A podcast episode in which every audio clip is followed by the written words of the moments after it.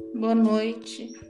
Hoje eu vou fazer a leitura do Evangelho segundo o Espiritismo, Beneficência Exclusiva. 20. É acertada a beneficência. Quando praticada exclusivamente de pessoas da da mesma crença ou do mesmo partido? Não porquanto precisamente o espírito de seita e de partido é que precisa ser abolido, visto que são irmãos todos os homens.